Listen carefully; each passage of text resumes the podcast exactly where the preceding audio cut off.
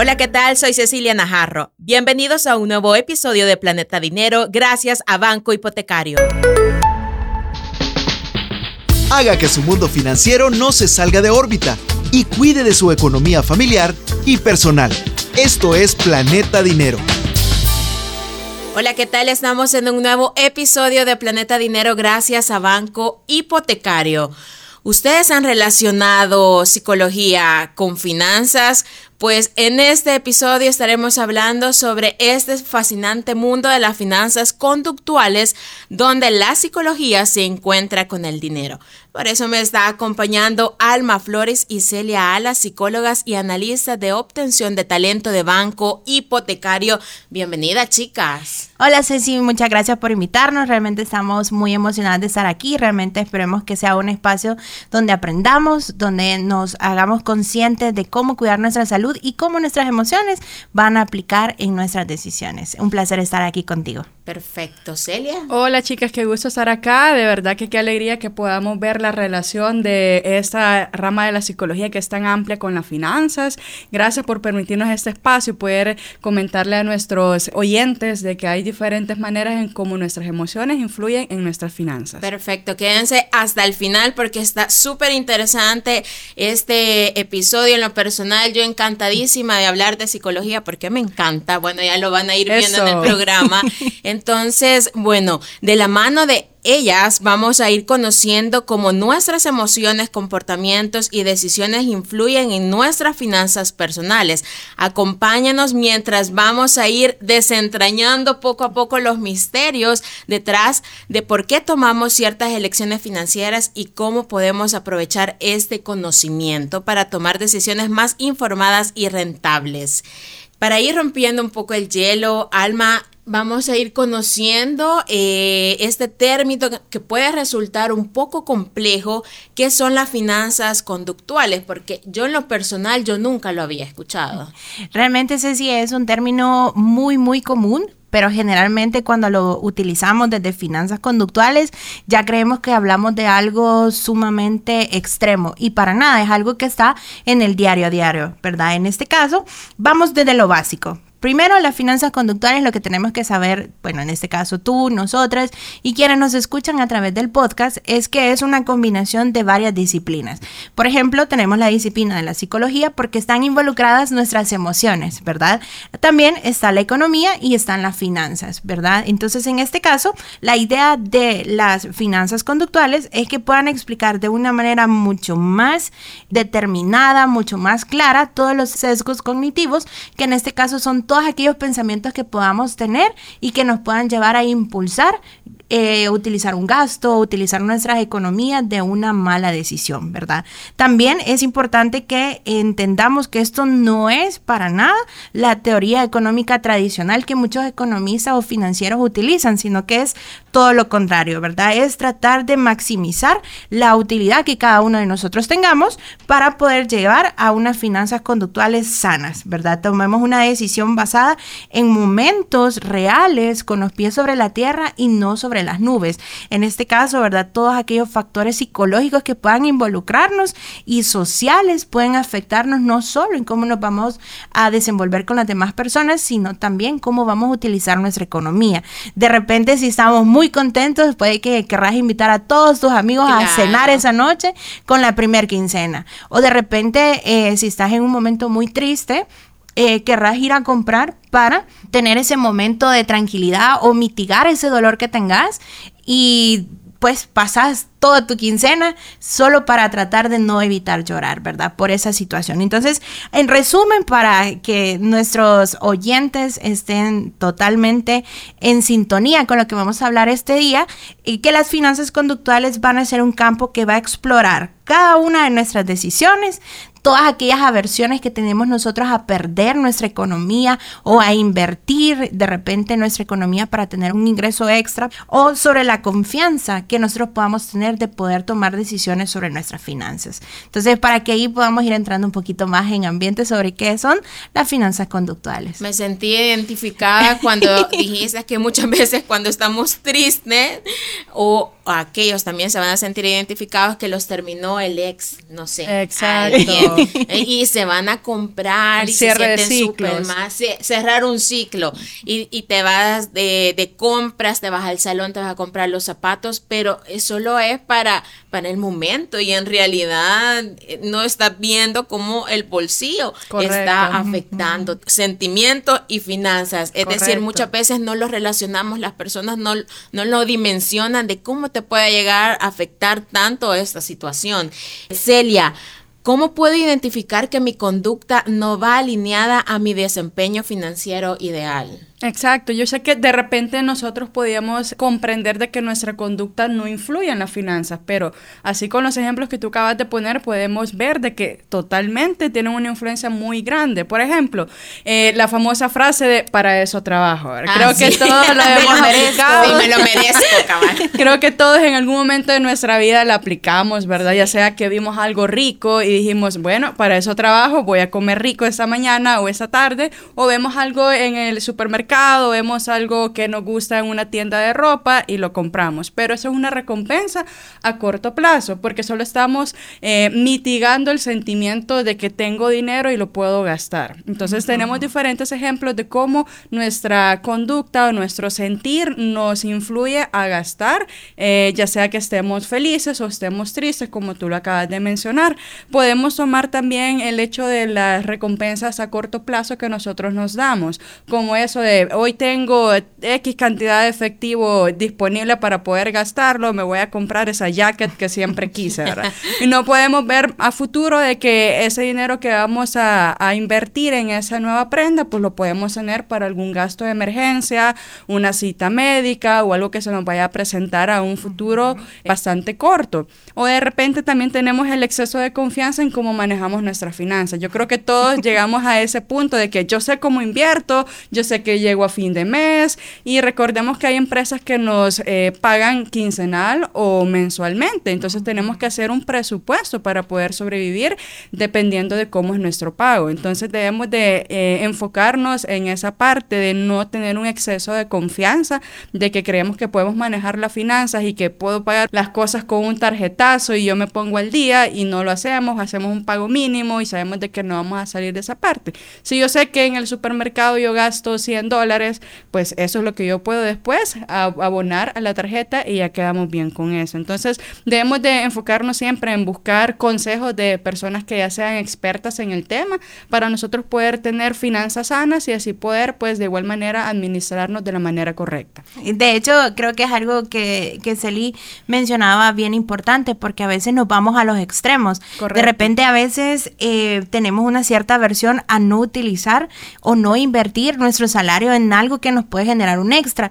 Si de repente nosotros recordamos a nuestros abuelitos, nuestras abuelitas, cuando ellos se jubilan, lo que hacen es poner un negocio o de repente utilizamos el dinero para generar un extra. Entonces, si nosotros nos quitamos esa versión a poder invertir nuestro salario en algo que nos va a ayudar a tener ese colchón de repente para emergencias, de repente pues no tenías previsto que el carro se te va a descomponer y en lugar de ser 50 dólares van a ser 300 dólares y tú tenés un emprendimiento, de repente has tenido la asesoría idónea para poder invertir, tener tu microempresa, puedes tener ese ingreso extra que te va a ayudar a mitigar, ¿verdad? Entonces es lo importante eh, sobre todo de eh, quitarnos esa versión, que nuestras decisiones no estén basadas en nuestro miedo, sino que podamos decir, bueno, en la vida sabemos que todas las decisiones van a tener cierto riesgo. Entonces, ¿por qué no arriesgarnos a poner ese negocio que, con el que siempre hemos soñado y que podemos utilizar de repente eh, a través de un ahorro de repente programado, ¿verdad?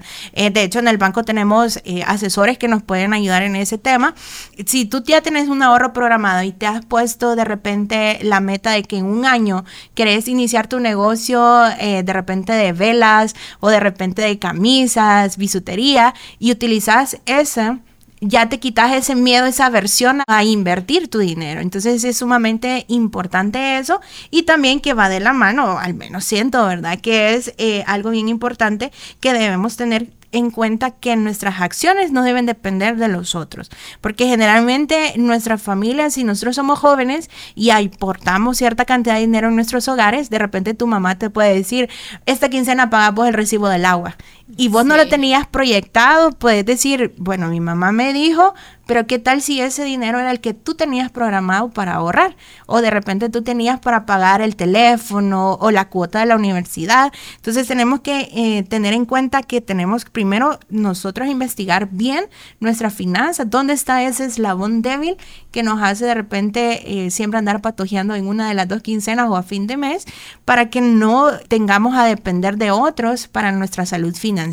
Entonces es importante, abonando un poquito a lo que decía eh, Celi, que tengamos en cuenta dónde decido yo gastar e invertir mi dinero y dónde mis emociones me dicen que tengo que invertir. O sea, pensar y preguntarme, Alma, ¿realmente va a valer la pena esos 50 dólares que vas a invertir ahora adentro de un año para ese viaje que siempre has soñado para irte a Roma y toda la nube que querrás? Pero proyectarte. Pero si vos te quedas con ese dinero de repente, ay, yo voy a ahorrar estos 50 dólares pero salió una emergencia, aquí están los 50. Entonces ya no ahorras. Entonces solo quedó en papel. Entonces es importante. No, y muchas veces creo que, bueno, con el tema de las redes sociales, que nosotros vemos que nuestros amigos, otras personas andan viajando y decimos, yo quiero, yo quiero, yo quiero, y muchas veces por imitar a esas personas, por ese sentimiento de decir, ¿por qué yo no puedo? O sea, yo sí puedo también, pero muchas veces no tenemos la capacidad tampoco. O sea, nuestro bolsillo no lo va a aguantar un viaje súper caro allá hasta Europa. Es decir, tenemos, como tú decías, hay que, hay que proyectarnos también para ese viaje que podemos comenzar a ahorrar ya. Y si ahorramos bien en unos cinco años, quien quita, vamos a estar viajando y hasta por todo el mundo. Pero sí, yo creo que muchas veces ese tema también, no sé si concuerdan conmigo de, de también el tema de las redes sociales, de, de dejarse influenciar también por esas personas. Sí, creo que nadie está exento de que nos veamos tentados en esa parte. Cuando, como tú comentabas, vemos que nuestros amigos se fueron al tour de Europa y nosotros decimos, ay, qué chivo, yo, quiero vivir ese sueño. Eh, pero debemos de ser racionales en esa parte. Ahora, yo creo que con las experiencias que uno va teniendo con sus finanzas, va madurando en esa parte, va diciendo, no, esa es una emoción de que yo ahorita vi esas fotos, me entró la cosquillita de que también quiero, pero mi parte racional también debe ser objetiva, decir, no, sí queremos, pero por el momento no podemos. Tenemos que hacer un plan de ahorro. No es que no podamos en un futuro mediano o largo plazo, pero sí ahorita no podemos, tenés estas responsabilidades y tenés que hacer ese plan, ¿ok? Yo voy a comenzar a ahorrar 50 dólares por quincena, de aquí a un año yo ya tengo un colchón y sin ningún tipo de deuda me puedo ir a dar ese tour europeo y ahí yo estoy solvente con mi emoción, que sí cumplí mi deseo, pero no lo hice a costa de, no lo hice a costa de mis finanzas, sino que tracé mi plan de acción para yo poder tener ese colchoncito y sí poder cumplir el deseo que yo tenía, pero no sacrificando mi paz emocional, no sacrificando mi paz mental o mi paz financiera, que a veces no, no vemos en realidad todo lo que influye, una fotito que vemos, todo lo que desencadena en nuestra mente. Así es, sí, sí, eso es lo que acabas de mencionar, la paz mental que todo mundo anda buscando hoy en día. Exacto. Es decir, nadie muchas veces eh, no estamos como tranquilos porque es que vuelvo a repetir el tema de las redes sociales. Si no sabemos manejar también el tema, bueno, ustedes que son psicólogas, ¿verdad? Me van a entender cómo influye también el tema de las redes sociales, no solo en la parte de la finanza, sino que en muchas decisiones que nosotros vamos tomando. De hecho, fíjate que es bien importante por eso siempre leer. A veces uno dice, no, es que no me gusta mucho leer la revista o etcétera, porque de hecho había un movimiento muy, muy importante que estaba afectando el bolsillo de muchos jóvenes en Europa y es que la comparación de las fotos de social media con la realidad. De repente eh, veían un lago azul allá por Grecia y todos decían, y uno llegaba y se daba cuenta la diferencia de ese tipo, ¿verdad? Chicas, ya hemos mencionado cómo las emociones influyen en, en, nuestros bolsillos, pero cómo podemos superar esta situación para no quedar estancados. Realmente es algo sumamente fácil bueno, se puede decir fácil, pero requiere mucho eh, que nosotros tengamos autocontrol y sobre todo que nosotros tengamos también la conciencia de lo que estamos haciendo. Toda educación financiera necesita la autoconciencia, preguntarnos, basarnos en hechos y reacciones reales, no emocionales, de qué es lo que vamos a necesitar y en quién vamos a invertir nuestro dinero, ¿verdad? Además de esto, de que siempre, siempre en todo movimiento que demos a nivel financiero, personal, pongámonos un momento de pausa pausa, piensa y actúa. Es decir, o sea, tomar el momento, reflexionar eh, si realmente esto es el momento para tomar esta decisión, para invertir en esto, para comprar esto, o dar un paso atrás y no ser tan impulsivo, ¿verdad? Las emociones siempre están ahí a flor de piel, pero es donde tenemos que nosotros ser autocríticos, autoanalistas, en de decir, esto no lo necesito en este momento, puedo esperar, puedo esperarme dos meses más, voy ahorrando y no perjudicar mi salud financiera. De hecho, necesitamos 21 días para poder tener como un hábito, pero la idea es empezar desde ya. Ok. El otro punto también que es bueno considerar es que debemos de tener reglas y límites. Obviamente el dinero eh, es algo fundamental en nuestro día a día y no solamente es para mitigar eh, gestiones naturales como alimentación, vivienda, etcétera, sino también es para la parte recreativa, ¿verdad? Si no, pues no tendría mucho sentido el pasar trabajando las horas que pasamos laborando. Pero debemos de tener un límite de gastos que nosotros sepamos que no nos va a desbalancear nuestras finanzas, que siempre debemos de tener la parte de ocio porque tenemos nuestra familia, tenemos nuestras relaciones, entonces siempre llevar ese punto de equilibrio en que, ok, ya pagué mis prioridades que son vivienda, servicios, alimentación, hoy tengo este dinerito guardado para poder divertirme con mi familia. Entonces creo que el tener reglas y límites para poder manejar nuestras finanzas es totalmente algo válido y valioso para poder tener ese equilibrio con todas estas recomendaciones ya llevado a la práctica, ¿cómo podemos fomentar o más bien cómo podemos alimentar esta disciplina? Creo que es importante básicamente apoyarnos de los expertos, ¿verdad? Eh, como todo en la vida, cuando no sabemos algo, ¿qué hacemos? Preguntamos. Entonces, para esto, em, podemos acercarnos de repente en las diferentes agencias, tenemos personal sumamente capacitado para apoyarnos de repente si queremos aperturar una cuenta de ahorro, por ejemplo, nos pueden apoyar ahí, una cuenta, como, como decíamos hace un momento, de que queremos viajar, pues una cuenta de depósito a plazo, pues ya nosotros nos vamos proyectando, ¿verdad? La, la, cuenta de ahorro corriente, sumamente importante porque cada una de ellas tiene el propósito de poder apoyarnos a la salud financiera de nosotros y de cada uno de las personas que nos están escuchando. Entonces, desde ya, recomendadísimo, ¿verdad? Nuestros chicos en las diferentes agencias están súper, súper atentos y al pendiente de poder ayudarnos y orientarnos siempre a cuidar nuestra salud financiera. Acá en Banco Hipotecario, pues como lo comentaba Alma, tenemos diferentes chicos especializados. Nosotros contamos con 34 agencias a las que se pueden acercar y visitarnos. Tenemos diferentes medios de contacto para que nuestros usuarios y clientes puedan solventar cualquier tipo de duda, inconveniente o alguna asesoría que ellos requieran. El número de nuestro contact center es el 2250-7000.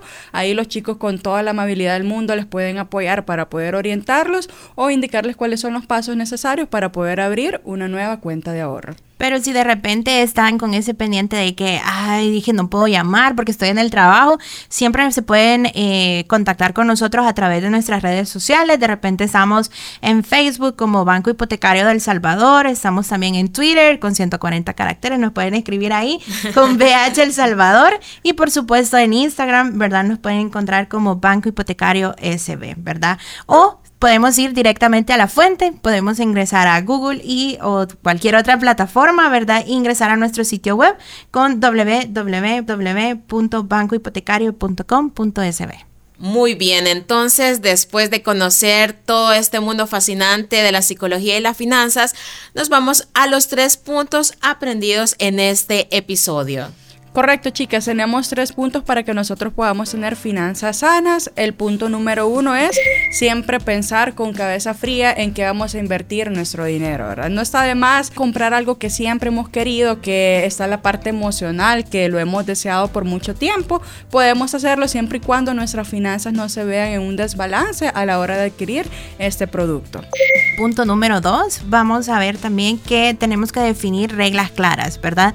No tengamos miedo a establecer establecer las reglas para nuestras finanzas porque es algo que nos va a caracterizar, nos va a dar la directriz hacia dónde vamos, ¿verdad? Los límites de gastos o porcentajes de ahorro de una u otra manera siempre nos van a ayudar a tener un control de todas aquellas inversiones que hagamos, de poder tener eh, la economía tanto personal y familiar para poder salir a flote, ¿verdad? De repente, de una u otra manera, nosotros estamos enfocados a eso, la salud financiera. Y las reglas, pues como todo en la vida, nos ayuda a tener un control. Y como ya mencionamos anteriormente, y ya que te gusta la psicología, Ceci, te dejo el tip, ¿verdad? A ver si nos ha atención. Exacto. Los, atención. los 21 días que te van a ayudar a establecer un hábito están establecidos con las reglas. Sabéis que tenéis que tener cierta disciplina para tener tu salud financiera, ¿verdad? Entonces es sumamente importante. Pero, Celi, ¿qué tal si le hacemos una pequeña eh, prueba, un pequeño test a, Ceci? vaya, vaya, vaya. Yo pues estaba anotando. a ver, Ceci, cuéntanos, ¿cuáles serían algunas estrategias para cuidar nuestra salud financiera que Banco Hipotecario nos da? Y que está englobada en el punto número 3. Es ideal abrir una cuenta de ahorro como las que te ofrece Banco Hipotecario, que también te va a garantizar tener tu dinero a salvo y así evitará gastar en momentos donde no es necesario. Así que yo ya, me voy a ir a abrir una cuenta. aprobada. 10 de 10. 10 de 10. Super te esperamos en nuestras agencias, Ceci, para que puedas aperturar y puedas irte a ese viaje al Caribe. Ay, sí, el soñado. Ya, ya voy a comenzar a ahorrar. Ahí posteas las fotos y después nosotros, yo también quiero ir. bueno, muchísimas gracias, chicas. Alma Flores y Celia las psicólogas y analistas de obtención de talento de Banco Hipotecario, para acompañarnos en este episodio de Planeta Dinero. Ha sido un placer enorme tenerlas acá y las esperamos pronto. Igualmente, Ceci, muchas gracias por la invitación y a todos nuestros oyentes, un gusto haber compartido este momento con ustedes. Me encantó estar con ustedes, chicas, y realmente aprendimos mucho y esperamos que disfrutaran tanto ustedes como nosotras nos la pasamos súper bien acá disfrutando de este podcast y siempre puedan cuidar su salud financiera. Nos escuchamos a la próxima. Soy Cecilia Najarro. Esto fue Planeta Dinero, un episodio nuevo todos los viernes. Esto fue Planeta Dinero, el espacio en el que nuestra economía se mantiene en órbita.